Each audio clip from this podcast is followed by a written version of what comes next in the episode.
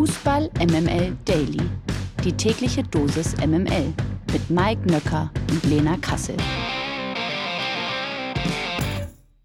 Einen wunderschönen guten Morgen. Es ist äh, Donnerstag, der 2. Februar. Ihr hört Fußball MML Daily und das freut uns wie jeden Morgen sehr und an alle Leute, die jetzt, ja, so genauso wie ich ein bisschen verzagen mit dem Wetter und es hört doch nicht auf und es wird doch nicht mehr hell und wenn der Februar angebrochen ist, dann ist auch ganz bald März und was mir persönlich immer hilft, ich denke dieser Tage besonders oft an diesen Mann hier, denn der sitzt in Hamburg und da wissen wir alle, da ist dieses Wetter jeden Tag im Jahr. Guten Morgen, Mike. Es ist, wie man in Hamburg sagt, Standard. ja, schön. Ja, es wird hier. Furchtbar, ne? Ja, furchtbar. In Berlin wird es nicht mehr hell. Also man wirklich, und das ohne zu übertreiben, es wird nicht mehr hell. Guten Morgen natürlich trotzdem. Ich hoffe, wir Ja, können ein wenig Sonne in eure Herzen transportieren, mit guter Laune dagegen angehen und ansonsten, ja, weiß ich auch nicht. Lass mal einfach anfangen, oder? Pokalgesetze. Nachdem es am Dienstag schon der VfB Stuttgart und Union Berlin im DFB-Pokal unter die letzten acht geschafft haben, gab es gestern zwei weitere Achtelfinalpartien. Titelverteidiger RB Leipzig traf auf die TSG Hoffenheim und Rekordpokalsieger Bayern München war zu Gast in Mainz. Lena, du hattest gestern Abend Pokalschicht sozusagen. Berichte mal.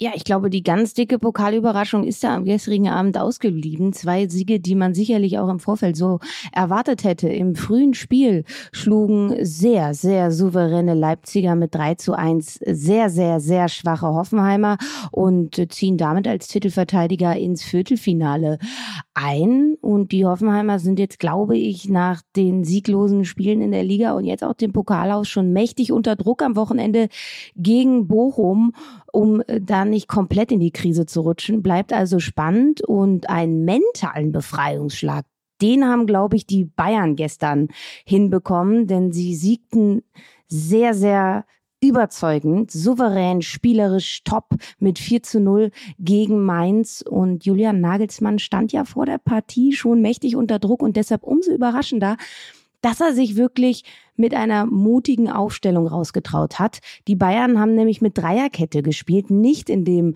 gewohnten 4-2-3-1 wie zuletzt, sondern er hat mit einer Dreierkette gespielt. Auf der rechten Schiene hat gleich mal der Neuzugang Joao Cancelo gespielt und auf der linken Schiene Kingsley Coman. Also das war die Marschrichtung voller Offensive. Sie standen teilweise mit zehn Feldspielern in der Mainzer Hälfte und Joao Cancelo, dass er flanken kann und zwar abgöttisch gut. Das haben wir am gestrigen Abend auch sehen können, denn er hat äh, direkt mal einen Assist fabriziert zum 1 zu 0 für Erik Maxim Choupo-Moting. Und ich glaube, der dürfte sich am allermeisten freuen, dass Joao Cancelo jetzt da ist. Das hat richtig, richtig Laune gemacht, auch wenn die Mainzer in der zweiten Halbzeit noch mal ein bisschen kamen und sehr, sehr agil und zweikampfstark sich präsentierten, ähm, ist da unterm Strich nichts angebrannt. Und Julian Nagelsmann hat ja immer von diesem psychischen Lauf gesprochen, in den sie kommen müssen. Und ich glaube, das war wirklich ein Befreiungsschlag, auch weil zum Beispiel ein Jamal Musiala getroffen hat, ein Alfonso Davis und ähm, auch Joao Cancelo so ein tolles Debüt gefeiert hat. Sie dürften also sehr beflügelt in das Topspiel am Sonntag in der Liga gegen den VfL Wolfsburg gehen. In der kommenden Woche geht's dann weiter mit den Achtelfinalpartien im DFB-Pokal. Unter anderem dürfen wir uns auf zwei Derbys freuen. Eintracht Frankfurt spielt nämlich gegen Darmstadt 98 und der VfL Bochum empfängt Borussia Dortmund zum, und ich kriege jetzt wieder Ärger, wenn ich das sage, zum kleinen Revierderby. Eigentlich ist es ja das große Revierderby geworden, aber naja, lassen wir das. Also auf jeden Fall Bochum gegen Dortmund. Das kommt überraschend. Die Tourismusbehörde von Saudi-Arabien soll Sponsor der diesjährigen Frauen-WM in Australien und Neuseeland werden. Beide Gastgeberverbände haben sich nach Informationen von The Athletic bereits an die FIFA gewandt und um Zitat, dringende Klärung gebeten. Demnach seien sie über den Sponsoring-Deal nicht informiert worden. Saudi-Arabien steht ja unter anderem wegen der Missachtung von Frauenrechten in der Kritik.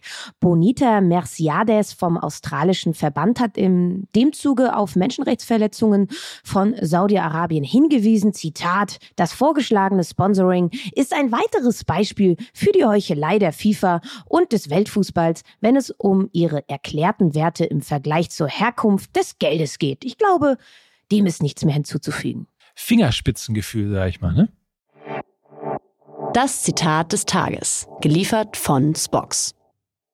Rudi Völler hatte gestern offiziell seinen ersten Arbeitstag als Nachfolger von Oliver Bierhoff beim DFB. Der 62-Jährige blickt offensichtlich ganz zuversichtlich ins, in die Zukunft und zweifelt nicht an der Qualität der Nationalmannschaft. Dem Kölner Stadtanzeiger sagte er nämlich Folgendes.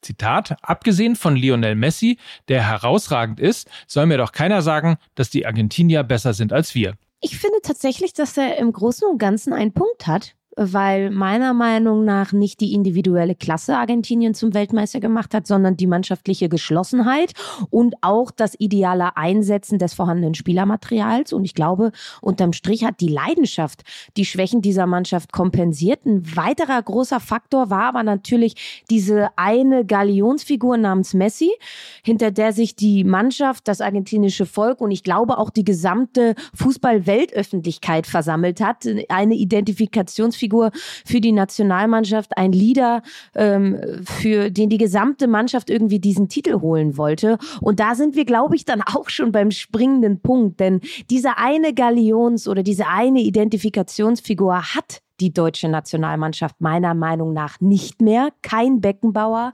kein Matthäus, kein Ballack, kein Schweinsteiger. Ich frage mich so oft, von wem soll man sich eigentlich noch ein Trikot holen von der deutschen Nationalmannschaft? Ne?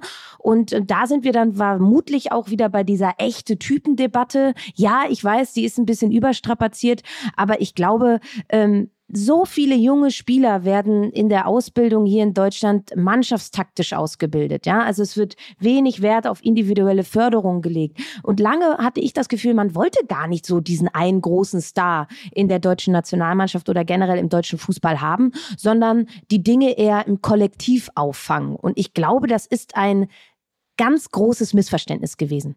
Zieht sich ja ein bisschen auch überhaupt allgemein durch den Fußball, ne? Also wo findet man denn den ganz großen Star, den ganz großen Leader? Ähm, ausgebildet wird er nicht mehr, aus den NLZs kommt er nicht mehr. Naja, vielleicht ändert sich das irgendwann mal. Ich äh, lese gerade noch mal quer weitere Zitate und so weiter, ob er mit dir übereinstimmt. Ähm, die haben unglaubliche Leidenschaft und damit verteidigt. Hast du ja auch gesagt, kollektiv Kopfballspiel, Zweikämpfe. Heute, das ist interessant, heute geht es aber sogar in der vierten Liga, das ist nochmal Rudi Völler jetzt, in der vierten Liga vor allem darum, wie ein Innenverteidiger das Spiel öffnet. Das ist natürlich wichtig, aber du musst eben auch Zweikämpfe gewinnen. Die Basics müssen stimmen. Da hat er meiner Meinung nach auch einen Punkt, weil das ist tatsächlich ein Phänomen, was in der jüngsten Generation immer wieder zu beobachten ist. Was wir, glaube ich, Mike, in dieser Woche auch noch hatten, als du dich darüber gewundert hast, warum Riasson nicht nur links, sondern auch rechts verteidigen kann. Man hat mittlerweile bei den jungen Spielern ein Anforderungsprofil, was sehr, sehr viele Positionen bekleiden soll. Also möglichst flexibel sollen sie sein, möglichst variabel sein, nicht nur gut verteidigen können, sondern nein, der Innenverteidiger muss auch einen guten Spielaufbau haben. Und ich glaube, man wollte von den einzelnen Spielern viel zu viel. Man hat sie überfordert. Und ich glaube, auf der anderen Seite sind dann die einfachen Tugenden, die Basics irgendwo hinten runtergefallen. Und von daher, ganz ehrlich, äh, diesem gesamten Statement mit Argentinien hat nicht die bessere Mannschaft als Deutschland und ähm, auch, dass es an diesen Basics mangelt. Ich kann dem Statement von Rudi Völler sehr viel abgewinnen. Fakten, Fakten, Fakten. Die Premier League hat einen neuen Rekord für die Januar-Transferperiode aufgestellt. Die Clubs haben nach Informationen von transfermarkt.de insgesamt 830 Millionen Euro für neue Spieler ausgegeben. Ähm, nur zur Erinnerung nochmal, das war die Wintertransferperiode. Ne? Da gibt man normalerweise nicht so viel aus. Zum Vergleich nämlich die Bundesligisten haben Transfers im Wert von 68 Millionen Euro getätigt. Besonders aktiv war natürlich Lena der FC Chelsea. Ja, das ist keine Überraschung. Am Deadline Day verpflichteten die Londoner ja auch noch Enzo Fernandes für 121 Millionen Euro. Der Argentinier ist somit der teuerste Premier League Transfer der Historie. Und auch für Benfica ist es ein weiterer Monster-Deal. Fernandes kam nämlich erst im vergangenen Sommer für knapp über 40 Millionen Euro von River Plate nach Lissabon. Zwischendurch wurde Enzo Fernandes Weltmeister und ja, mal eben mit 80 Millionen Euro Gewinn verkauft. Ist nicht das erste Mal übrigens, dass Benfica ein solches Meisterstück, ein solches Meisterwerk gelingt. Joao Felix wechselte für 127 Millionen zu Atletico, David Nunez ging im Sommer für 80 Millionen zu Liverpool und Ruben Dias wechselte für 71 Millionen zu Man City. Ich möchte mal sagen, schätze mal, richtig geiler Job bei äh, Benfica, Schatzmeister. Verlierer des Tages. Ja, das ist heute Paris Saint-Germain. Denn der Transfer von Hakim Ziyech vom FC Chelsea zu PSG ist buchstäblich in letzter Minute geplatzt. Grüße gehen raus an Isco. Zwar hatten sich die Clubs auf eine Laie des marokkanischen Nationalspielers verständigt. Am Ende wurden die nötigen Dokumente aber erst nach dem Ablaufen der Transfer-Deadline bei der französischen Liga eingereicht. Der französische Meister scheiterte bereits mit einem Einspruch beim französischen Liga-Dachverband, um den Linksfuß doch noch ausleihen zu können. PSG und Chelsea verhandelten am Deadline Day lange wegen des Wechsels. Knackpunkt war dabei eine verpflichtende Kaufoption, die Chelsea gerne in den Leihdeal eingebaut hätte. Ziyech absolvierte derweil bereits einen Medizincheck in Paris. Nach Informationen von Gohl und Spocks einigten sich die Parteien schließlich auf eine Leihe ohne Kaufoption. Und jetzt wird's richtig, richtig lustig eigentlich. Anschließend sendete Chelsea mehrfach die Achtung falschen Dokumente nach Frankreich. Als dann die richtigen geschickt wurden, war die Zeit bereits abgelaufen, um sich noch registrieren zu können. Also äh, Faxgerät reloaded, würde ich sagen. Tja, und ich sag ganz ehrlich, ah, auch das hat ein Geschmäckle. Ob man dann mehrfach die falschen Dokumente so schickt. Ah, okay, wir, wir lassen das mal so stehen. Nicht nur Hakim Ziyech, sondern auch Isco steht bekanntlich ohne neuen Club da. In der Transferposse um den ehemaligen spanischen Nationalspieler und Union Berlin gibt's nun neue Details. Nach Informationen von Spocks und Goal bekam Iscos Seite nämlich offenbar das Gefühl, dass Union die Verpflichtung verkomplizieren wollte. Isco erhielt von Seiten des Bundesligisten demnach keine Zusicherung für die K.O.-Phase der Euroleague nominiert zu werden, weil der Kader von Urs Fischer bereits voll wäre. Ähm, wir haben ja gestern diskutiert, äh, dass es möglicherweise an Brutto und Netto äh, liegen könnte. Das ist, glaube ich, mittlerweile vom Tisch. Ähm, kannst du dir vorstellen, dass es äh, eine Zusicherung so keine Zusicherung von Union gegeben hat? Kannst du es verstehen? So Stichwort Leistungsprinzip und so weiter?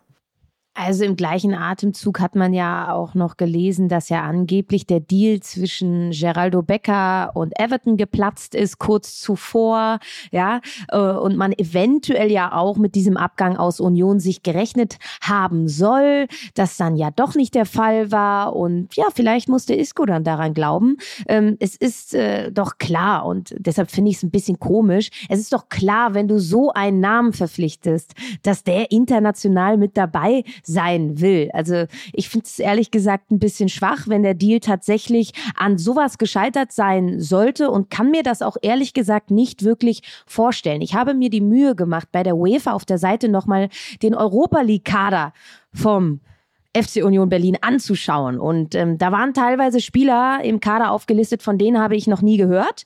Und unter anderem ist auch ein Spieler aufgelistet, der mittlerweile gar nicht mehr bei Union ist, nämlich Genki Haraguchi, der, wie wir ja wissen, zum VfB Stuttgart gewechselt ist. Also, da wäre ja ein 1 zu 1 Platz frei geworden. Deshalb äh, finde ich das ein bisschen kurios, dass das jetzt die angebliche Begründung sein soll. Ähm, nichtsdestotrotz finde ich es auch schade, dass da nicht transparent damit umgegangen wird. Du hast ja angesprochen, gestern haben wir über Brutto und Netto gesprochen, jetzt sprechen wir über Europa League äh, Platz und so weiter und so fort. Ich glaube, sie wollen beide so ein bisschen gesichtswahrend bleiben, was ja auch okay ist, ist nur schade für uns, weil wir ja, da noch weiter im Dustern herumtapsen. Vielleicht fällt uns ja bis morgen eine neue Erklärung ein, was Sicherlich. es noch gewesen sein könnte. So, man weiß es nicht. Ähm, so, vielleicht hat er ja auch gedacht, äh, äh, Köpenick sei viel, viel näher am Zentrum von Berlin. Kann ja auch sein. Ja, who knows? Eventuell. Ja. Vielleicht ja. hat auch unser Gast, den wir morgen wieder haben, eine Erklärung. ja. ja. Da dürft ihr euch drauf freuen. Es gibt nämlich wieder Fragen an den Spieltag. Ich würde sagen, also äh, der, der äh, bringt The Power mit. So viel ist schon mal klar. Ja. Ja, äh, ja, Es ist auch ein Stück weit ein Countdown to Insanity. Und, und also eins werden wir morgen auf jeden Fall machen. Wir werden auf jeden Fall morgen Rise and High. Damit äh, entlassen wir euch in den Tag. Morgen hören wir uns dann und dann erfahrt ihr auch, wer unser fantastischer Gast ist. Und an dieser Stelle sagen wir, macht's gut. Das waren für euch heute Lena Kassel. Und Mike Nöcker für Fußball MML. Tschüss. Tschüss.